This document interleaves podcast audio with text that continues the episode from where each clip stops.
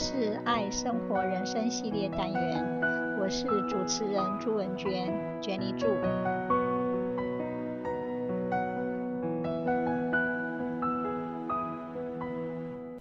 Everything, everywhere, all at once. Michelle Yeoh said, "Evelyn deserves her own story to be told. This is a very ordinary mother and housewife." Who is trying her best to be a good mother to her daughter, a good daughter to her father, a wife that's trying to keep the family together. Everything, everywhere, all at once is a 2022 American absurdist comedy drama film written and directed by Daniel Kwan and Daniel Scheinert. The plot centers on an Chinese American immigrant who discovers that she must connect with parallel universe versions of herself to prevent a powerful being from destroying the multiverse. The film has received universal acclaim for its imagination, visual effects, costume design, humor, direction, editing, and handling of themes such as existentialism, generational trauma, nihilism, absurdism, and Asian American identity. The performances have also received ubiquitous praise, with many critics calling them among the best of the year. Everything Everywhere All at Once explores the concepts of the meaning of life and nihilism. Our long hope of recourse is to embrace all the love and beauty surrounding us, if only we are present enough to see it. In the movie, the center of it is Evelyn Wang her life is its own small universe of stress and frustration. Evelyn's father, who disowned her when she married Waymond, is visiting her. Waymond is filing for divorce, which is the only way he can get his wife's attention. Their daughter, Joy, has her self esteem issue and has a girlfriend named Becky. Evelyn doesn't know how to deal with Joy's teenage worries and her sexuality. The multiverse may lie beyond Evelyn's control, but she possesses free will and responsibilities for her own actions and obligations to the people around her. Nobody is alone in the multiverse which turns out to be a place where families can work together on their issues. Joy carries the weight of Evelyn's broken relationship with her father and her disappointment of an American dream. Joy's queerness is even more foreign to Evelyn as well. These are our failures. However, our present reality is a kind of an illusion, and there's a higher reality out there if we can wake up. Once we become enlightened, we can use our minds to bend our present reality.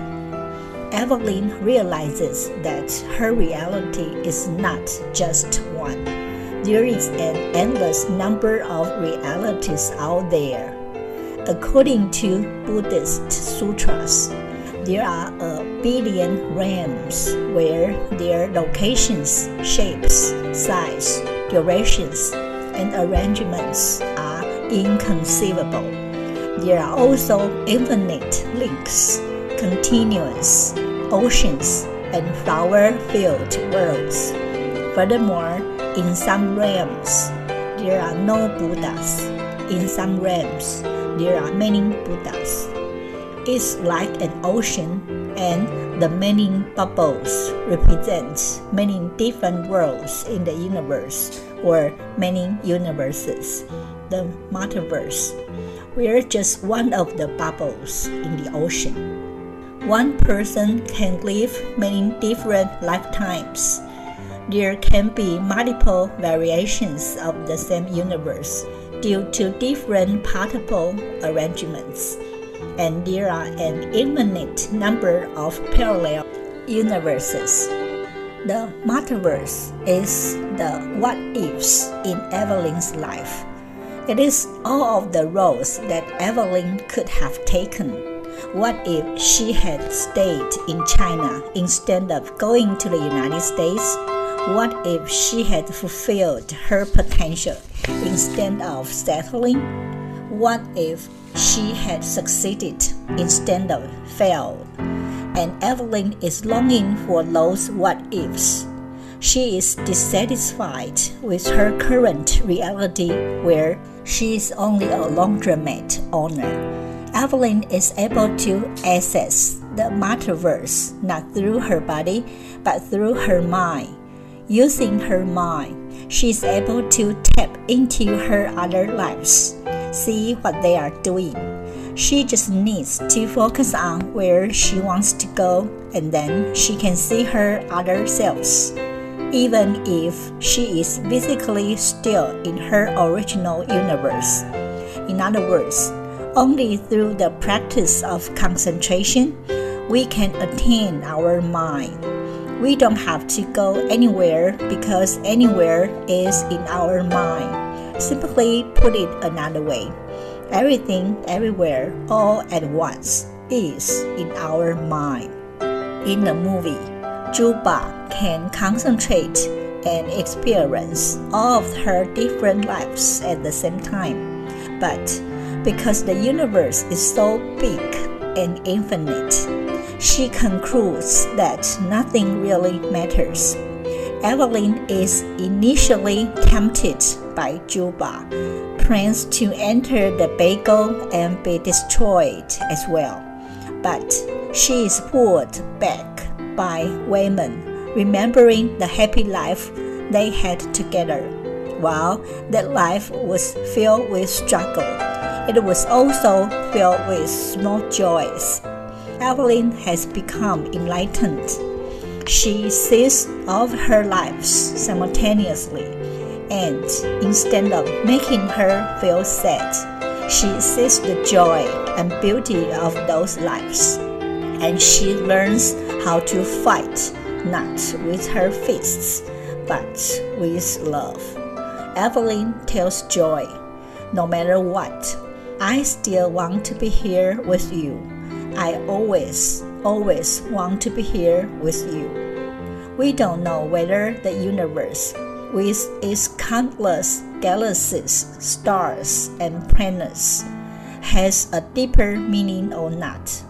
But at the very least, it is clear that we humans who live on this earth have to face the task of making a happy life for ourselves. The greatest degree of inner tranquility comes from the development of love and compassion. The more we care for the happiness of others, the greater our own sense of well being becomes. At the end of the film, Evelyn is enlightened. She can still hear the whispers of her other selves in those other universes but she's now able to foster a better relationship with her family and thus able to truly be happy in her present reality. It doesn't matter how many universes are there and how many people are out there. We have no control over that. What we can control is our own mind we don't have to do anything or to run after that. What we have to do is return to ourselves. At the end of film, after hearing the voices of the different realities, Evelyn comes back to herself with a smile. We don't go chasing the multiverse. We only need to look for love and connection in the universe we're used to. Thanks for listening. Bye bye.